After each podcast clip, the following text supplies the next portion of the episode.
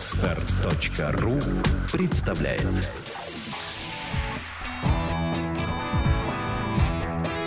Александра и Андрей Капецки в лучшем психологическом подкасте «Психология, мифы и реальность». Здравствуйте, дорогие друзья! Здравствуйте! Сегодня мы разбираем письмо. Оно длинное, так что наберитесь терпения. До чьей-то проблемы, наконец, мы добрались. А перед письмом небольшое объявление. В ближайшую субботу, 17 числа, в Москве стартует стандартный курс по саногенному мышлению. Который идет среда, суббота. Да. Вторник, пятница у нас заполнилась полностью группа, поэтому мы решили ввести вторую группу. Потому что есть заявки. Правда, бывают сложности. Все-таки холодный сезон, люди болеют. И когда нам э, звонят с вопросами, а что делать, если я заболеваю и не могу прибыть вовремя на группу? Э, пропущу уроки, как мне их восполнить, или они не восполняются? У нас есть традиция. Мы заботимся о своих покупателях. Поэтому, если в самом начале группы выясняется, что процентов 30, даже 15 процентов группы не могут прийти по причине высокой температуры, ангины и там еще чего-то, по причине болезни, то мы переносим на несколько дней старт программы. Если же вы заболели в течение курса, то мы просто переносим вас на следующий поток.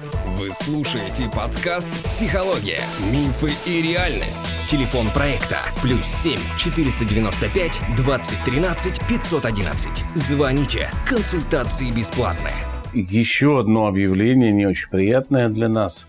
Мы закрыли киевский офис и теперь не несем никаких гарантийных обязательств перед покупателями в этом офисе, так как вообще там покупателей быть не должно. Дело в том, что мы, к сожалению, не можем эффективно осуществлять авторский надзор. И что там с вами происходит, мы, увы, не знаем. Поэтому в связи с недоверием к киевскому офису мы расторгли соглашение о нашем представительстве. Поэтому киевский офис, увы, дорогие друзья, закрыт.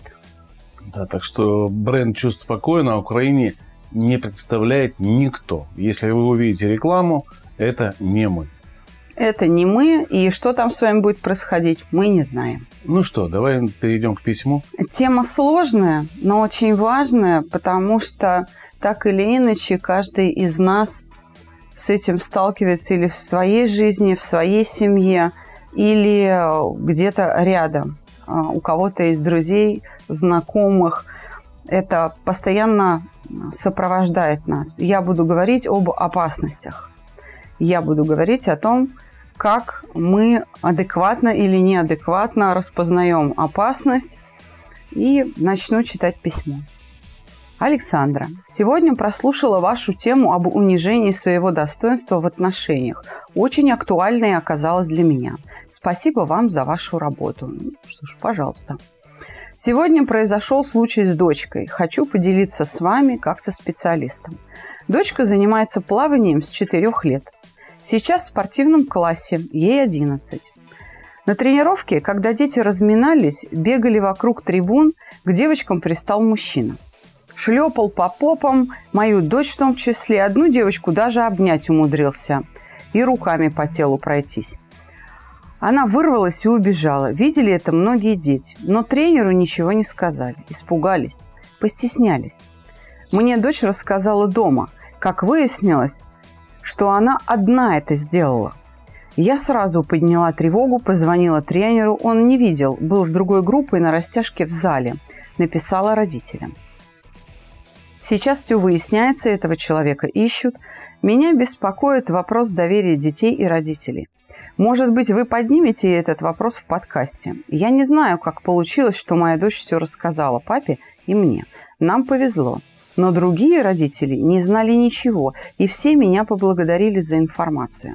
Я сама в детстве и в подростковом возрасте не рассказывала ничего маме, хотя инциденты случались. Но я считала, что в силах разобраться сама. А мама мне казалась человеком слабым и впечатлительным, и впадающим в панику. Я берегла ее, думала, что она отреагирует как-то не так, и, думаю, была права. У меня даже был случай насилия, но я ничего не рассказала. И подружку тащила потом домой, нам двоим не повезло. Так еще уговаривала насильников нас отпустить, боялась, что могут убить. Подружка билась в истерике, а я считаю, что хорошо, что мы выжили, и наши трупы не нашли на обочине. Нам было по 18 лет. Сейчас считаю, что это произошло по нашей же глупости. Считаю себя ответственной за произошедшее, что не хватило у меня ума этого предотвратить. Мою сестру двоюродную в молодости изнасиловало пять подонков, затащив в машину. Это случилось в Украине.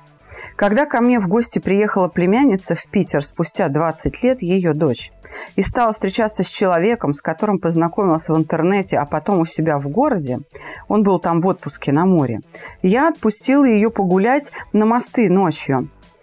Но перед этим мой муж с ним познакомился. Мы записали номера машины, выяснили, что смогли, и каждый час она звонила мне. Потом я все-таки девочке рассказала о случае. А потом я все-таки девочке рассказала о случае с ее матерью, чтобы инстинкт самосохранения сработал. Мучаюсь теперь, что открыла не свою тайну. Просила не говорить матери, если та сама не расскажет. Мой муж даже знает случаи, когда девочкам с дискотеки вырезали почку и бросали на остановке. Он ей тоже рассказал. Это случилось в Питере реально. Муж знает владельца клуба. Очень известная крупная сеть. Было разбирательство. Страшная трагедия. Вот вопрос в чем. Лучше знать и опасаться или быть в неведении, растить детей в тепличных условиях? Александра, простите за мой сумбур и бессвязное повествование. Я верю, что вы, как профессионал, разберетесь в сути проблемы. А еще я не сразу сказала матери, что ко мне приставал отчим в 16 лет. Я ее жалела. Думала, вот закончу школу, поступлю и уеду учиться, и она останется одна. Человек растил меня с 13 лет и был мне как отец. Матери рассказал через год, когда поняла, что отчима не исправить и что он не оступился, а продолжает приставать, когда я приезжал на выходные домой. Мама, конечно, сейчас одна, но лучше так, чем с уродом моральным. Однажды я поймал такси, а меня повезли в лесопарк, и я уговорила насильника меня отпустить. Нашла слабую точку. Он был восточный житель, Азербайджан или еще откуда-то с юга. Сказала я, что ему я ничего плохого не делала, никак не спровоцировала, а у него всякое есть мать и сестры. Как бы он себя чувствовал, если бы с ними случилось такое? Он сразу меня выпустил из машины. Я бежала по удельному парку до дома на каблуках быстрее ветра. Хочу уберечь дочь от таких случаев. Как поступить? Я всегда занималась спортом. Я физически сильная, но для женщины важен ум и хитрость в таких случаях, поскольку есть угроза для жизни. Однажды кидалась с кулаками на мужчину, который меня оскорбил очень нелицеприятно в дорожной ситуации. Меня, мать двоих детей и жену, и порядочную женщину. Потом он еще от мужа получил урок вежливости. Того, кого не научили родители морали, доучивает общество. В общем, я пишу, у меня поток сознания, простите за назойливость, но когда кто-то читает на другом конце, тем более специалист, становится легче. Возможно, у меня интересный для вас случай. Мне надо что-то сказать, видимо, да? Конечно. Я думаю, что наше общество на сегодня, к сожалению, так сфокусировалось на своих проблемах в личном плане, что общественный резонанс не очень высокий в каких-то случаях у нас нет опыта, что ли, да, вот этого общественного противостояния и поддержки людей, которые попали в сложные ситуации. Вернее так, она есть, но она недостаточная. Раньше, вспоминаю коммунистическое детство свое, да, в Советском Союзе, не дай бог что-то случилось. Люди выходили на улицу. Люди выходили на улицу, вся милиция искала, все, не знаю, ищет пожарная, ищет милиция. Сейчас, к сожалению, многие люди, от кого зависит какое-то принятие решений, обращение внимания на что-то, сосредоточены на своих материальных проблемах. И это, это хорошо для государства, потому что налоги большие. Люди зарабатывают деньги. Но это плохо для общественности. Видимо, уровень сознания, который сейчас существует в России, недостаточно силен, и его надо поднимать до вот сплоченности. Тогда не будет у нас страха быть обсмеянными соседями за то, что у тебя ребенок, допустим, попал в неприятную ситуацию. А сейчас вместо сочувствия мы э, видим какие-то ухмылки, шепот и разговорчики. Люди не понимали, что эта беда может коснуться и их. И вот это все приводит к тому, что и дети не доверяют родителям, потому что видят другие случаи, когда ничего никто не сделал. А вместо того, чтобы получить, допустим, в школе поддержку после насилия, девочки получают насмешку и нехорошие слова в свой адрес. Еще и приставание, так как, ну, типа, ты же уже один раз э, побывала там, ну, давай еще раз. Вот это все приводит к такому отношению к людям в этом. Вот мое мнение такое. Может быть, оно тоже сумбурное, но, по крайней мере, вот то, что пришло на ум в первую минуту. А дальше мы сейчас с тобой будем разбираться и, возможно, и, возможно, вы, вычислим какие-то причины, по которым это все происходит более, более скрытые, невидимые для работы мышления основной массы людей. Разобщенность действительно существует. И в масштабах общества она очень сильно видна, и ты действительно прав. Когда э, нас, скажем, ставят в очень неблагоприятную э, экономическую ситуацию, нам бы стоило всем собраться, выйти на улицы и требовать защиты от правителей. Чего не происходит. Хотя фактов для такого объединения и требований очень много. Поводов масса. Но в России это не происходит. Обратите внимание, что, положим, где-нибудь в Австрии, когда парламент выдвигает законопроект о том, что пенсионные начисления, скажем, а, работникам, ну я бы так сказал, пролетариату Австрии, хотят по каким-то причинам сократить на 1%, уменьшить на 1% вся железная дорога, все горняки, а, все, в общем-то, заводские, не договариваясь, они просто интуитивно выходят на улицы и парализуют работу вообще страны во многом, да? Такая же история происходит во Франции. Студентам отказали в первом контракте, то есть в гарантированном найме на работу без опыта работы, потому что ты студент. Две недели Франция бурлила.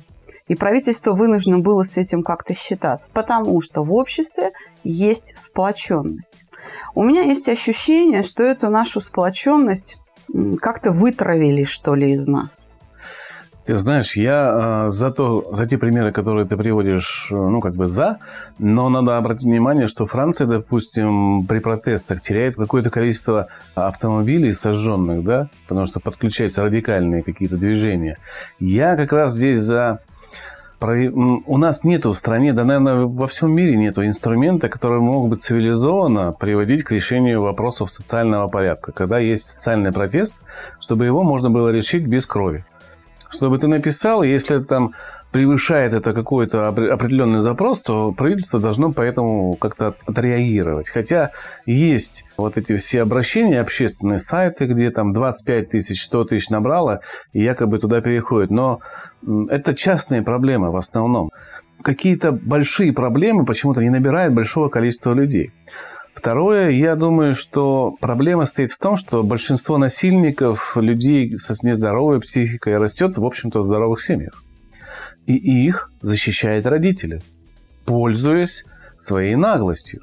Потому что, допустим, а, люди, которые приехали к нам из других а, республик совсем недавно, отдавая своих детей в школу, защищают свои права. И при том в очень жесткой форме. А российские люди, кто... Рядом друг, с ними учатся. Рядом с ними учатся, этого сделать по определенным причинам, как раз из-за страха, который нагнетается в СМИ, что это может быть, да, разборка.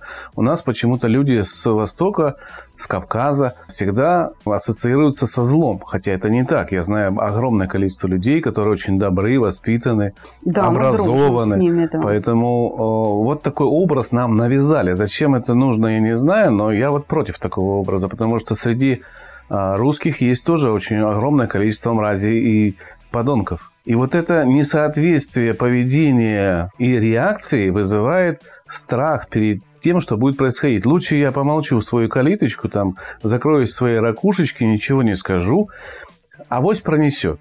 А Нет. оно не пронесет. Оно все равно кого-то коснется. Не вас, так соседа. Я сейчас хочу сказать, что эта разобщенность, она и в семьях. Очень э, трудно быть сплоченным целому обществу, если ты внутри собственной семьи не можешь получить поддержку. И это так. И даже героиня нашего письма говорит, я маме не говорила, потому что считала ее человеком ранимым, чувствительным, впечатлительным. И была права. То есть ребенок понимал, что поддержки он не получит. Другой вариант развития событий – это страх. Очень строгая семья, когда ребенок боится что-то сказать, потому что он первый получит на орехи. Хотя на самом деле в строгих семьях как раз люди в плохих ситуациях защищают своего ребенка вот прям очень жестко. И это правильно. Но то, что перед этим было, когда по мелочам его ругали за то, что не Еще нужно раз ругать. так сделаешь, да, да, мы да. тебя накажем. Привело да? к тому, что ребенок закрылся и не говорит в семье о чем-то, о чем надо было бы сказать.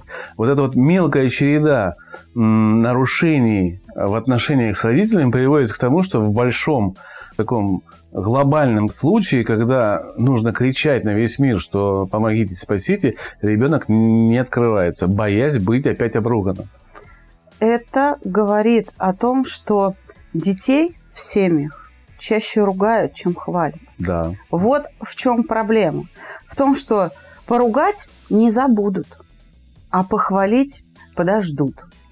И поэтому растет неуверенность в себе.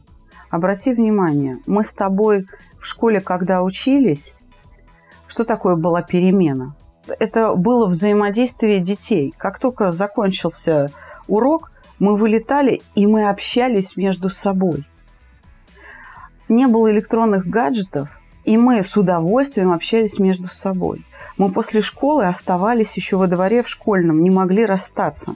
Нам надо было обязательно что-то сделать вместе – это приносило удовольствие. Давай сейчас зайдем в современную школу и посмотрим, как протекает перемена. Дети сидят рядом, но каждый смотрит в свой мобильный телефон.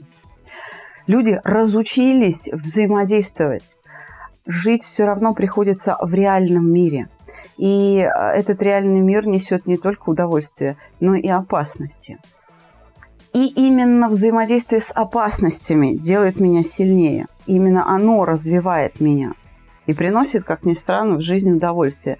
Если бы борьба с опасностью, преодоление каких-то сложных ситуаций и решение сложных задач не приносило бы удовольствия, я думаю, человечество вымерло бы уже давно. И как минимум не существовало бы альпинизма, скажем, или авиации. Согласен?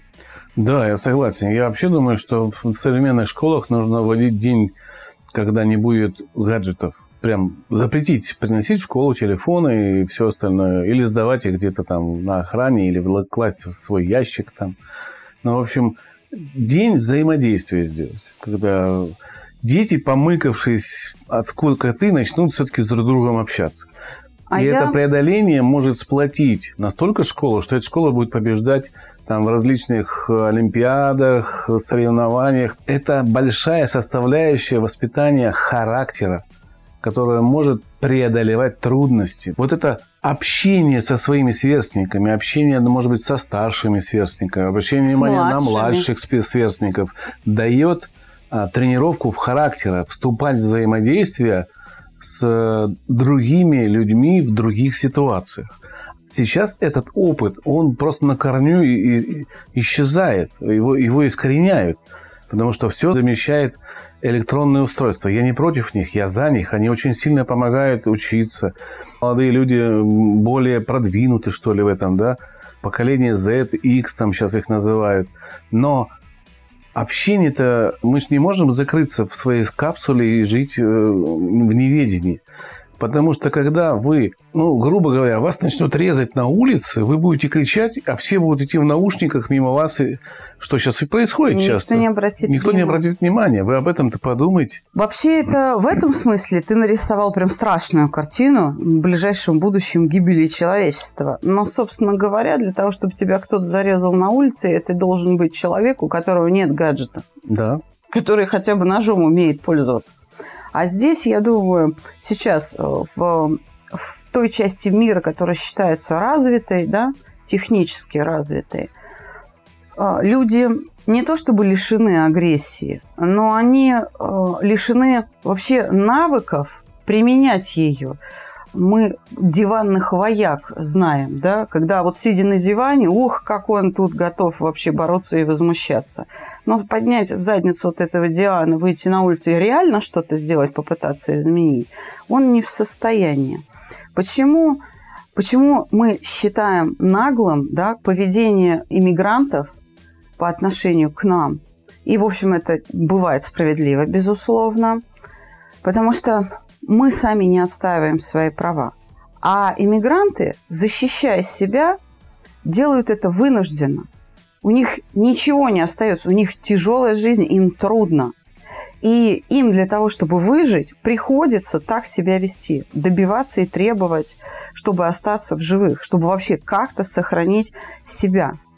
И у них нет возможности использовать там те же самые дорогущие электронные устройства. Они не могут, э, допустим, себе позволить оплачивать интернет бесконечный или там а, дорогую технику, что для использования этого интернета, потому что они мигрируют. Он, может быть, сегодня в одной квартире живет, завтра в другой, по гостям мотается и так далее. Люди еле-еле сводят концы с концами. Они беднее нас в материальном плане, и у них совершенно другие проблемы. Им не до того, чтобы прочитать ленту во ВКонтакте. Ну Они да. вынуждены работать. И поэтому, да, мы по большому счету сами ставим их в такую позицию. Ну, нет, здесь с тобой не соглашусь, потому что у них есть цель, у них есть цель завоевать пространство. Это Откуда она взялась? она Эта цель. взялась от того, что в их пространстве нет жизненных э, ресурсов. Они за- завоевывают чужие жизненные ресурсы. А что такое завоевание? Это всегда боль. На Для самом- тех, кого завоевывают, то есть для нас. На самом деле это просто неумелое распоряжение собственными ресурсами. Это бегство. Вот мы ругаем людей, которые... Что вы там у себя, допустим, в Таджикистане не живете? Наведите у себя порядок, и у вас там будет хорошо, и не будете жаловаться на то, что русские вас не принимают. Но ровно то же самое можно сказать о русских, которые уехали, скажем, в США или в Европу и жалуются, как им в России плохо. Я здесь Это согласен. ровно то же самое, можно сказать. Можно также сказать о китайцах, которые уезжают из Китая в США. А, Можно то же самое сказать об африканцах, которые переезжают, скажем, а, из Северной Африки во Францию. Чё, останьтесь дома, наведите у себя в Алжире порядок. Кишка тонка. Я бы сказал не так. Не останьтесь дома. А если вы приехали, будьте добры вести себя так, как здесь принято вести. А вот это они не хотят делать. Они не приспосабливаются к тому, что есть, а несут свою культуру. Туда, где этой культуре места нету часто. И при том это не культура, которая, ну, в прямом смысле культура, а это не, некоторое и духовное влияние, и свои какие-то законы, и шариат тот же самый, да, во многом переносится на а, православную или католическую почву. Ну, то есть там, где возникает сразу конфликт интересов. И зачем это делать в такой наглой форме, я не понимаю, потому что на самом деле а, это лишь приведет к тому, что их ну, уменьшать будут квоты на въезд и будут ставить преграды. Я этого не понимаю. Но мы обсуждаем с тобой другую вещь. Мы обсуждаем разобщенность в обществе и разобщенность в семье.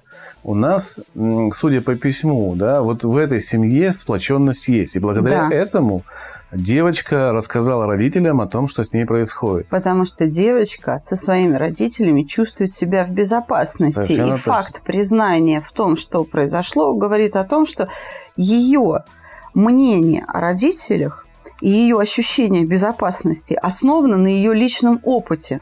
Значит, она неоднократно убеждалась за свои 11 лет жизни в том, что ее всегда поддержат родители, и она может рассчитывать на эту помощь.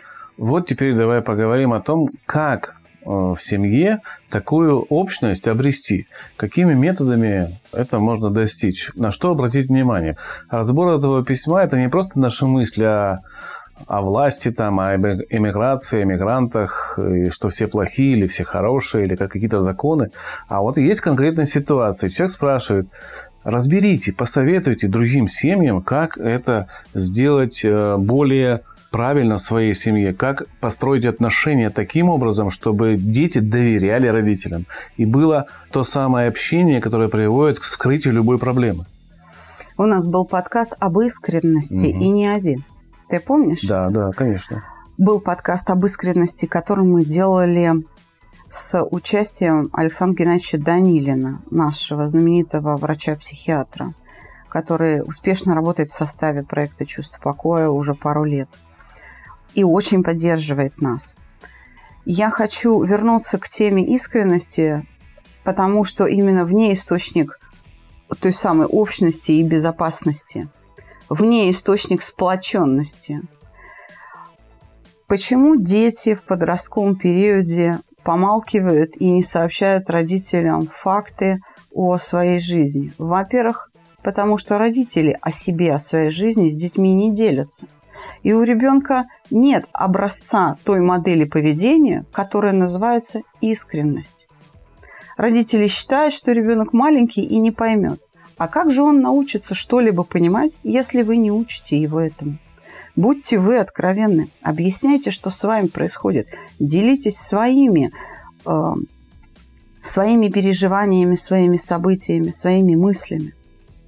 Ребенок может быть и маленький, но в чем-то вас превосходит. Например, в чистоте своей души, и может дать вам совет, и вы удивитесь, что даже маленький ребенок может оценить что-то на довольно высоком философском уровне и быть вам опорой, несмотря ни на что. Не надо с таким высокомерием относиться к малышне. Ну, вот это высокомерие как раз самая большая проблема, что ты мой ребенок, и... Ну, я лучше знаю. Я лучше да. знаю, на самом деле это не так. Часто родители ошибаются. Они не могут лучше знать, потому что у них нет такого опыта. Они берут все это с того же интернета и советы чужих людей в других ситуациях. Ленятся думать сами. Ленятся думать сами. А вместе с тем в том же интернете, в прямых эфирах, в Ютубе, в, да, в сторис, Инстаграм очень много записей, где дети выдают, так сказать, перлы да, своих философских измышлений. И действительно, многие дети на очень высоком уровне способны мыслить. Главное не мешать им, не убить эту способность к чистому, ясному мышлению, ну, так скажем, своим неправильным воспитанием. Другая проблема состоит в том, что люди, родители, переложили на чужие плечи воспитание своих детей. Перестали заниматься. Перестали да. заниматься. Нанимают дорогих репетиторов, нанимают психологов, нанимают врачей, нанимают всех, нянечек, кормильцев, кормилец, спортивных тренеров. Э, ребенок живет, в общем-то, в полной чаше. Но самого главного, самого необходимого, что нужно ребенку, общения с родителем у него нету.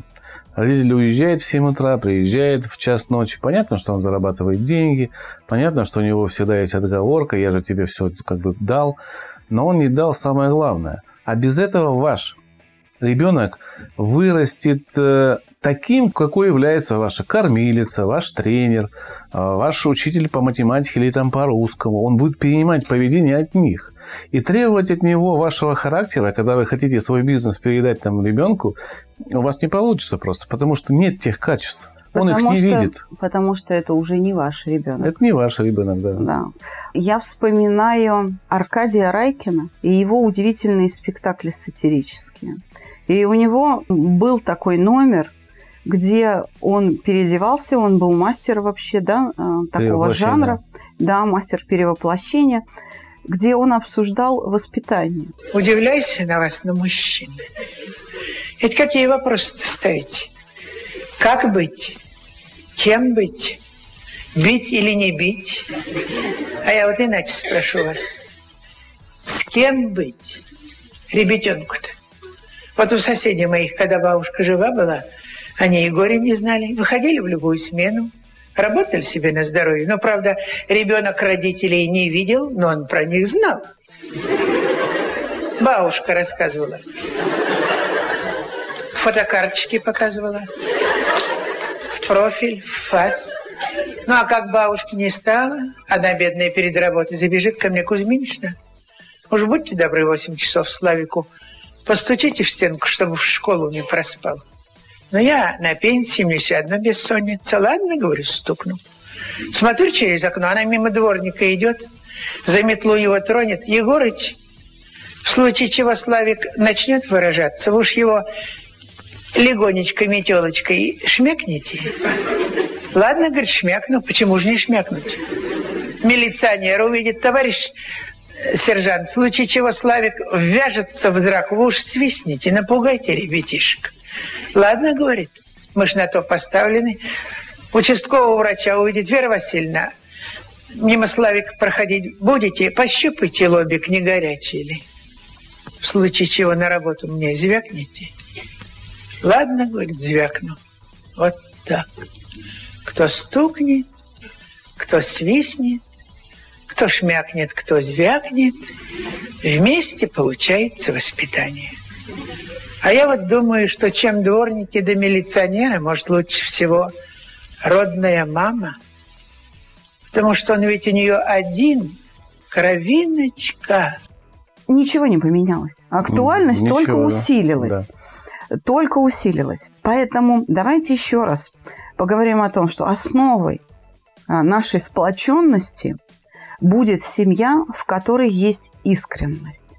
Искренность действительно основана на способности преодолеть страх, на бесстрашие по отношению к близкому человеку, к тому, что ты не боишься обнажить то, что есть, зная, что тебя не осудят – что человек будет терпим и не будет проявлять высокомерие или обиду или брезгливость по отношению к тебе, а кто с сочувствием встроится в твою проблему и будет вместе с тобой думать и искать выход, научит и укажет путь.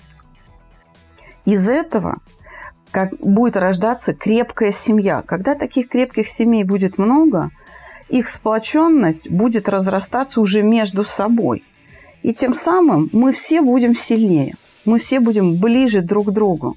Тогда мы будем чувствовать себя в безопасности. Это не значит, что нужно хоронить детей и воспитывать их в идеальных стерильных условиях, держать их в неведении. Этот вопрос был в письме. Наоборот, детям нужно показывать ту жизнь, какая есть, не приукрашивая ее, но и не сгущая краски. Надо встраивать в ту систему координат, в которой ребенок реально находится. Да, есть нечто ужасное, страшное, трагичное, но ребенок должен это знать, потому что он не всегда будет ребенком когда-то он станет взрослым человеком. И, будучи взрослым, будет, испу... будет испытывать абсолютно детскую беспомощность. Сколько пациентов, которые приходят на проект «Чувство покоя» со словами «Мне 35, а у меня ощущение, что мне 14. Я дома нахожусь со взрослой, э, уже с пожилой мамой и чувствую себя хорошо. Мне там попу вылежу. А когда я выхожу за дверь, я всего боюсь. Я не могу устроить семью, я не могу найти работу, я э, чувствую себя полным инфантилом. И их огромное количество. Посмотрите э, направо, налево на людей рядом с собой, да на самих себя посмотрите. И может оказаться, что мы сейчас говорим и о вас. Это не страшно. Это можно исправить. Я лишь хочу обратить внимание на то, что мы же учим детей пользоваться, скажем, острыми предметами. Правда? Мы учим детей пользоваться электросетью, переходить дорогу. Почему? Чтобы спасти жизнь. Да, чтобы ребенок мог выжить. Потому что если он просто неправильно перейдет дорогу, он может погибнуть. Но то же самое нужно делать, когда мы говорим и о других видах опасности. Я не говорю о больших. Может быть, это и меньшая опасность но она просто другая. Мы не можем быть слепы к этому. Не можем. А, Знаете, я хочу обратить внимание на то, как делают мудрые родители, находясь на улице и видя, скажем, драку или там унижение, или просто даже там пьяного, допустим, человека. Они не закрывают стыдливо ребенку глаза и говорят, не смотри, не смотри, пойдем мимо. Не выполняют никаких избегающих действий. Более того, эти родители что делают? Они останавливают ребенка и говорят, посмотри, видишь, вот, этот человек пьяный. Вот каждый, кто употребляет алкоголь, в конце концов, вот так будет выглядеть. Он будет вот так пахнуть, и вот так все люди будут от него, как от чумного, отворачиваться. Ну, так... Что теперь ты понимаешь, почему мы говорим, что алкоголь вреден? Вот последствия. Ребенка, наоборот, фиксируют на том, что это несет, что это значит. Но смотри, э, здесь есть маленькое противоречие. Мы не можем также поступать по отношению, допустим, к ребенку, пережившему насилие. Если мы, если мы будем показывать на ребенка и говорить, смотри, вот видишь, как он себя вел неправильно, он не слушался родителей, и на этом примере показывать, что нужно не слушаться. Так. Это не, не, ну, Здесь не нет никакого противоречия, потому что в таких ситуациях а, нужен... Я сейчас говорю не о том, как оценить пострадавшего ребенка. Я говорю, как оценить опасность. Ребенок, который пострадал от насилия, да, сексуального, например, если мы это сейчас обсуждаем, то он не является опасностью. Он жертва. И если уже мы к этому подошли, то тогда нужно сказать, показать на такого ребенка, да, или обсуждая э, факт чьей-то жизни, своему чаду сообщить, что я переживаю, что ты можешь оказаться в такой же ситуации – потому что ты промолчишь. Я тебя прошу, доверяй мне больше. Что здесь должно быть осуждение, что он оказался без поддержки, его не смогли спасти. Пожалуйста, не молчи. Вот это доверие, да, ты говоришь, доверяй Совершенно мне больше. верно. А как достичь доверия, если многие родители не обращают внимания на какие-то маленькие потребности человека и говорят, сделай сам, там, человек не умеет, ну, не знаю, начнем с простых вещей, не умеет надевать штаны или там не умеет надевать а, это и, уже вина родителей. Конечно. Должны были научить. Да, должны были. Но они как учат? Бери, одевай. Не смог, наказали. Так я об этом и говорю, что ругают чаще, чем хвалят. Прежде чем что-то требовать, ты должен убедиться, что ребенок может выполнить это требование. Что он правильно понял, что ты от него хочешь. И он в состоянии выполнить это требование. И еще я вам хочу такой лайфхак посоветовать от, от Капецкого. А если вы ругаете своего ребенка, поставьте хоть раз на его место себя и вспомните, как вас ругали в этом возрасте. И вспомните те чувства, которые вы лично переживали в этот момент. И у вас сразу отпадет желание ругать ребенка моментально исчезнет. Захочется построить диалог. Ребенок часто совершает ошибки из неопытности, это первое, да, из отсутствия того вреда, которое может этот поступок принести обществу или там семье. Он не понимает, что, допустим, поджигая спички в коридоре, это может привести к пожару.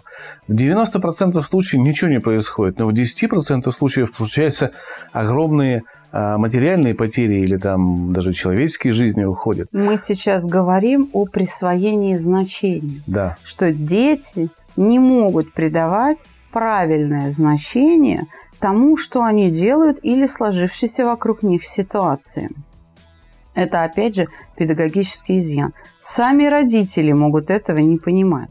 Ребенок не придает чему-то значения, потому что его родитель этого значения тоже этому же событию не придает.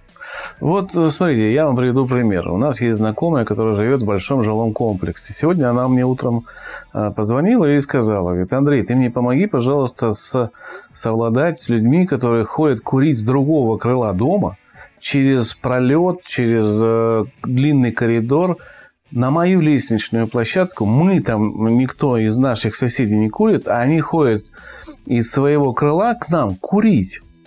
И на все увещевания они говорят, заткнитесь, кто вы такие, и вообще молчите. Мы можем курить где угодно. Хотя есть антитабачный закон. Обращение в Дом управления ни к чему не провело, потому что они говорят, мы вешаем объявление, на нас жалуются жильцы, что мы портим лакокрасочные покрытия. Представляешь, да, какой, какой маразм. Хотя этому домоуправлению может быть э, штраф влеплен в 300 тысяч за необеспечение антитабачного закона. Я вообще не понимаю вот таких людей. Их дети, вот эти взрослые люди, которые делают себе хорошо, но другим плохо, какой пример они подают. А потом вот они... такой и подают. Да, а потом они говорят, что вот у нас в семье проблемы. Да, конечно, проблемы, потому что у вас в голове проблемы. У вас в голове проблемы. И, наверное, нужно начинать в любом случае не с ребенка, а с себя. Если вы хотите что-то получить от ребенка, попробуйте осознать свою жизнь. Вы в этой жизни разбираетесь, вы имеете опыт преодоления трудностей. Что вы несете в себе, какой опыт и чем вы делитесь с ребенком? Правильно ли вы поступаете в этой жизни всегда? И можете ли вы требовать также от своего ребенка? Потому что ваш ребенок учится не только на ваших словах и на ваших разговорах, но и на вашем поведении. Когда вы едете в машине, когда вы едете в метро, когда вы общаетесь с плохими соседями, с хорошими соседями, когда вы общаетесь с гастарбайтерами, дворниками, продавцами в магазине. Ребенок все видит, как вы со всеми общаетесь, и он учится общаться, как вы. Поэтому, если вы хотите, чтобы ваш ребенок был хорошим, то хорошим надо быть вам. Когда мы говорим об опасностях, о том, почему дети молчат, мы говорим об отсутствии искренности, об отсутствии чувства безопасности, вызванного искренностью между родителями и детьми. И действительно, это размер такой социальной катастрофы в семьях. Люди не слышат друг друга, они не откровенны. Люди действительно боятся а, что-то сообщить. Знаешь, получается такая история, что стыдно признаться, что ты в опасности. Потому что тебе скажут, ты что, дурак? Ты сам себя в эту ситуацию поставил. Стыдно быть объектом сексуального насилия, быть жертвой. Окружающие будут не с сочувствием к тебе обращать взор, а с презрением и даже с отвращением. И иногда с насмешками и иногда с насмешкой. Злыми. Но эти окружающие – это мы с вами, дорогие друзья. Да. Это мы с вами. И поэтому нам действительно нужно очень много работать над собой для того, чтобы воспитывать в себе какие-то добродетели. Непонимание основано часто на умалчивании. Неумение открыть рот и пообщаться, произнести что-то, обсудить, приводит вот к таким катастрофическим последствиям в масштабах государственных. Я, кстати, не хочу осуждать там российскую нашу систему там, управления, что у нас плохо, а у них там хорошо. Вы знаете, если посмотреть э, на то, какой уровень социальной напряженности в Европе, что там происходит, погромы, да, какой уровень социальной напряженности в Соединенных Штатах. Мы сейчас там... более безопасная страна во многом. Да, чем... у них там в школах детей убивают, дети друг друга убивают. Ну, у нас тоже а, с, с использованием оружия. Но там это приобрело совершенно там регулярный массовый характер. А потому что 50% населения в Америке имеет оружие, и там лобби э, оружейное имеет очень большой вес в Конгрессе. Это происходит, в свою очередь, потому что у них в Конституции закреплено, что ты имеешь право охранять свой дом, свое жилище любыми средствами. Любыми. Так вот, я что хочу сказать.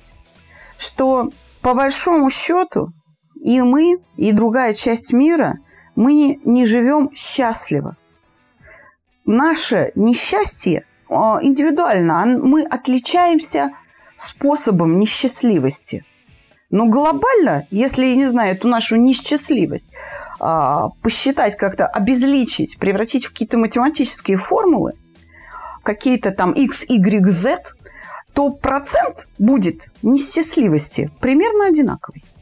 Мне кажется... Способ будет отличаться, у одних будет это X, у других Z, у третьих Y, но процентное соотношение несчастливости, я бы так сказала, в объеме от общего количества переживаний будет примерно одинаково. И в США, и в Европе, и на Ближнем Востоке, и на Дальнем Востоке, там Япония, Китай, да, и в России. Все очень относительно в этой жизни. Если так подумать, то наше общество движется к счастью. Ну, по сути, любое правительство хочет быть, сделать свой народ счастливее, да? Должно хотеть. Должно хотеть. Хотя Нет, мы не нет, уверены, смотри. что хочет. Хочет, должно хотеть. И даже, наверное, делает что-то. Но получается ровно наоборот. Мы вот с этой скоростью, с которой хотим приближаться к счастливости, мы от нее отдаляемся. Потому что жизнь становится сложнее. Или, может быть, не те методы мы выбрали, или не те критерии счастья. Может Может, быть, быть, у нас да. просто сбит прицел. Может быть. Но я хочу сказать, что, что племя в Африке, которое не имеет благ, намного счастливее многих наций. Потому что у них есть законы, по которым они живут веками. И они неизменны. У нас тоже есть эти законы. Просто мы их отвергаем или не хотим познать. Уже отвергаем. В Африке, ну скажем, или там индейские какие-то племена в Южной Америке, они живут по этим законам, потому что они понимают необходимость и как бы актуальность, что эти законы никуда не денутся. Племя может погибнуть, а закон останется. Они довольно трепетно хранят это понимание. Как говорил профессор Теслинов у нас в гостях на подкасте, все, что не случилось, случается потому, что так решил Бог. И это правильно. Согласен. Они принимают эту жизнь такой, какая она есть. Все наши усложнения законов, э, введение каких-то, не знаю, кодексов, это все хорошо, потому что общество, которое живет в таком быстром темпе, нужно регулировать. Но чем больше законов, тем больше людей, которые хотят эти законы нарушить. Тем больше беззакония, согласна. И ни в одном обществе, к сожалению, на сегодня нет неотвратимости наказания. Такое понятие есть, а самой неотвратимости нету. У у нас люди могут годами скрываться от правосудия или нарушать закон. Вот прямо сейчас, здесь, перед вами, ему за это ничего не бывает. Вот эта неотвратимость наказания, мне кажется, была в советском обществе более высокая. И за счет этой неотвратимости да, она была не наказания- идеальной, но, но, Да. но более справедливой. Да, за счет вот этого ожидания наказания люди не совершали ошибок, потому что они знали, что будут наказаны или с обществом, или государством, но они будут наказаны за этот проступок. А сейчас люди знают, что можно заплатить денег, что можно решить этот вопрос как-то по-другому. И заставить закрыть рот и замолчать. Конечно. Да, я согласна, что во времена ну, СССР, э, в общем-то, люди вокруг не промолчали бы. Тут же бы открыли бы рот и тут же высказали бы тебе то, чего ты боишься сам себе сказать. Это было бы. Конечно, это общество не идеальное, но со своими сложностями было, да, иначе бы э, его не смогли ликвидировать, так скажем, разрушить. А вот теперь возьми деревню, любую, в российской глубинке. Там деревня вся поднимется, если, не дай бог, э, кто-то лапнет чьего-то ребенка. Вся деревня поднимется. А у нас дом, который равен деревне, не знает вообще, что происходит рядом. Вообще не знает. Вот эта разобщенность, закрыл дверь, и меня больше ничего Моя не касается. сгорает, да. Да, когда люди кричат под окнами, и никто не обращает на это внимания. Есть, конечно, порядочные люди, их много, но в большинстве живет страх. Страх, что им достанется, страх, что их потом найдут и накажут за то, что они там что-то сделали. Вот этот страх того, что люди, совершающие правонарушения, могут расправиться с честными людьми, в нашем обществе очень большой. И это плохо, и это нужно исправлять на уровне государства, как мне кажется. Вот на такой вот философской ноте, мне кажется, мы с тобой, наверное, и окончим обсуждение этого Да. вопроса. Раз мы научились помалкивать, то мы научимся и говорить. Раз мы научились разобщенности, то мы научимся сплоченности. Это точно. Нужно лишь начать. Знаешь, я хочу завершить выпуск подкаста напоминанием о сказке Асумела Яковлевича Маршака «Тараканище». Я думаю, в этой сказке мы сейчас все вместе и живем. Наверное, да. И нам не хватает воробушков, который пришел и клюнул таракана. Нам всем стоит устыдиться и начать клевать тараканов. Правда. Судя по воробью, это было вкусно. И саногенное мышление помогает стать таким воробушком, который может который видит реальность, да, видит что реальность, речь идет да. о всего лишь маленьком таракане. И я даю руб за сто, как говорится, что наши саногенщики в этих ситуациях не промолчат, не пройдут мимо. Они знают и имеют силы на то, что нужно делать. Потому что в курсе саногенного мышления есть урок по страхам, и мы разбираемся с этим переживанием. И люди перестают бояться жить. А ближайший курс по саногенному мышлению в Москве стартует 17 марта. Пожалуйста, присылайте свои заявки нам на сайт или по телефону. А к Александре у нас заявки принимаются на май месяц уже. До мая месяца практически все занято на индивидуальные занятия. Все, спасибо вам, друзья, за те письма, которые вы пишете. Они вскрывают на самом деле не очень узкую, а очень такой большой пласт проблем, а, который объединяет в себе, скажем так, много-много задач, которые нужно решить нашему обществу и государству в том числе. И я бы хотел сказать, что мы за то, что в любом государстве, в любом, вообще в любом, все решалось в диалоге между государством и народом. Чтобы все это решалось путем размышления. Да, да. а не путем конфликтов. И мы не претендуем на истину в последней инстанции, лишь высказываем свое мнение, потому что человек обратился за этим мнением к нам. Возможно, мы в чем-то не точны или недостаточно глубоко знаем, но от души высказали то, что посчитали нужным. И хочу выразить свою гражданскую позицию и сказать, что 18 числа я пойду голосовать на выборы президента России. Сделаю свой выбор. Призываю вас пойти и сделать свой выбор. Спасибо вам. Всего доброго. До свидания.